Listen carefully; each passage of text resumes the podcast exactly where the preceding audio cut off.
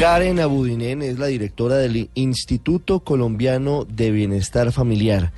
Y la hemos llamado porque hemos visto de forma dolorosa e indignante un caso terrible en la ciudad de Ibagué en donde se produjo un terrible episodio de maltrato, de tortura, de tratos crueles, degradantes contra 11 menores de edad en condición de discapacidad en la Fundación Peces Vivos. Fueron capturados 10 eh, funcionarios, 10 personas y el trabajo que se hace allí es conjunto entre la Fiscalía y el Bienestar Familiar para lograr eh, este resultado. Doctora Budine, buenos días. Buenos días. Gracias por atendernos. Eh, ¿Cómo, durante cuánto tiempo le hicieron seguimiento a este caso? Muchas gracias Ricardo y Felipe por estar interesados. Este caso viene haciéndose seguimiento aproximadamente desde el mes de, desde el 18 de agosto.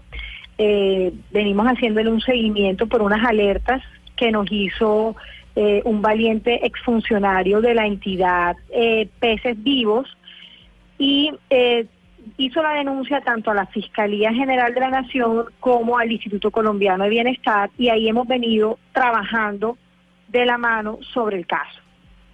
Sí, doctora Budinem, exactamente qué era lo que estaba pasando allá. En la Fundación Peces Vivos. En la Fundación Peces Vivos. ¿Qué, qué se hacía con los niños? ¿Y qué, qué, qué, descríbanos qué era lo que, lo que pasaba allí en esta fundación. Bueno, yo, yo les voy a contar. Esta fundación está operando internado hace más de un año. Eh, es una fundación que opera servicios de protección para niños, niñas y adolescentes con discapacidad. Esta fundación tenía aproximadamente 38 eh, niños, de los cuales dos fueron reintegrados a sus familias y 34 y 36 niños era lo que estaba atendiendo, digamos, e, en ese momento. Eh, luego, eh, de alguna manera, la Fiscalía y pues por todas estas denuncias, nosotros hemos hecho visitas, hemos estado muy pendientes sin nosotros en su momento no encontramos, en ese momento no encontramos signos de maltrato y irregularidades en todo el proceso. Sin embargo, eh, cuando, eh, la Fiscalía también abrió un proceso y en conjunto hemos venido haciendo todos, digamos, todas las pruebas, hemos venido revisando el caso como tal, cómo fue toda la situación para ver cómo estaban vulnerando a los niños en ese centro. Desafortunadamente es un caso muy triste, de verdad, porque son niños con discapacidad mental. O sea, esto es una condición adicional, no solamente discapacidad, sino con discapacidad mental. Eh, hablan de maltrato, nosotros hemos venido hablando de maltrato eh, durante todos estos dos meses. Eh, nos hemos dado cuenta que el maltrato infantil ha aumentado y tenemos que proteger y garantizar los derechos de los niños y parece que concientizar. Eh, a la Regional Tolima se le han solicitado unos documentos, efectivamente ellos han entregado sus documentos de manera oportuna. Nosotros también queremos decirles que también tenemos una estricta investigación por el proceder de los funcionarios alrededor de los hechos, porque no podemos permitir que estas irregularidades o negligencias se presenten al interior de la entidad y vamos a llegar eh, hasta las últimas consecuencias. Ya, voy a ese punto, doctora Budinen, que me parece importante. Pero antes, eh, según la Fiscalía, a estos niños les pegaban, los drogaban, los amarraban, los eh, prácticamente tenían como si estuvieran eh, prestando el servicio militar, lo levantaban muy temprano, les echaban agua fría. Eh, ¿Todo eso está documentado? La fiscalía eh, tiene pues pruebas, ellos tienen, ellos ah, tienen un, pero realmente nosotros, como es un caso también confidencial, nosotros no podemos revelar, digamos, toda la información que, que, conocemos. Ellos vamos a llevar esto y como siempre hemos venido trabajando de la mano de la Fiscalía General de la Nación, nosotros eh, no es el primer caso que trabajamos en conjunto con ellos y seguiremos trabajando porque no podemos permitir que estas situaciones pasen, pero esto es un caso que también tiene su confidencialidad en todo el tema de pruebas y tenemos que esperar a que se hagan eh, todo, digamos, todo el proceso para poder determinar cuáles son las pruebas contundentes que tiene la Fiscalía General de la Nación para poder adelantar este caso y poder llevar este caso hasta las últimas acciones penales a que haya lugar, porque esto hay que llevarlo hasta las últimas acciones penales. Paola.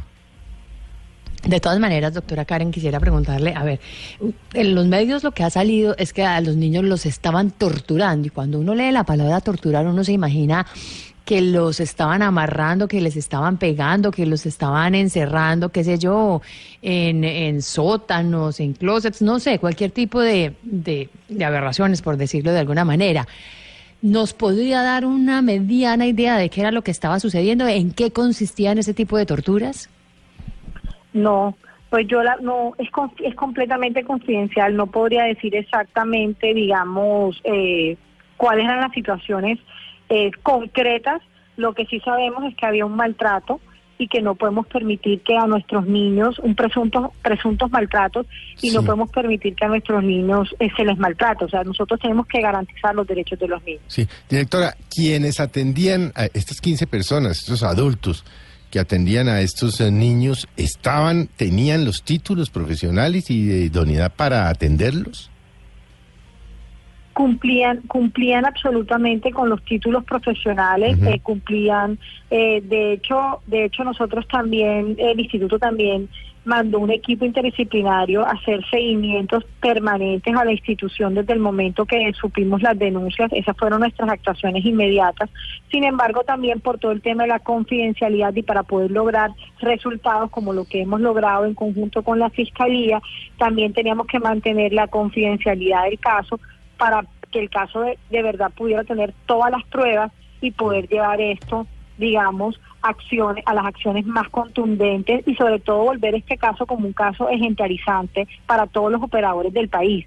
Yo creo que uno también tiene que reconocer, eh, digamos que que pues hacemos todo lo pertinente para garantizar los derechos de los niños, hacemos todo lo pertinente para lograr que efectivamente tengamos eh, buenos resultados, mm. pero que casos como este no los podemos tolerar y por el contrario los tenemos que condenar. Es un caso muy aterrador, a mí me tiene muy conmovida y pues a todos los funcionarios de la sede nacional también están muy conmovidos por una situación y no podemos permitir que esto vuelva a pasar en el país. ¿Quién controla esas fundaciones, quién controla esos sitios, cada cuánto se hacen visitas, cada cuánto el bienestar familiar está pendiente de si hay o no actuaciones indebidas.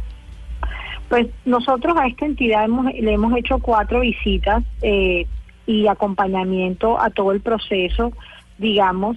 Eh, nosotros ah, tenemos 1.500 funcionarios profesionales que hacen visitas a todas las entidades que operan los servicios de bienestar en el ICBF y, y realmente nunca habíamos encontrado una situación de, de esta manera. De verdad que reprochamos a, a, esta situación y sobre todo a los funcionarios que tienen que darle amor a nuestros niños. O sea, estos niños de por sí requieren un cariño muy especial y no podemos permitir que estas situaciones vuelvan a pasar. Por eso yo quiero volver otra vez a la estricta investigación que el instituto está haciendo también al interior frente al caso. Si tenemos que destituir a algún funcionario, lo vamos a hacer, obviamente cumpliendo los procedimientos que nos establece pues la normatividad disciplinaria. Sí, es muy llamativo y muy preocupante que hayan hecho tres visitas y no se han dado cuenta de absolutamente nada irregular en la Fundación Peces Vivos.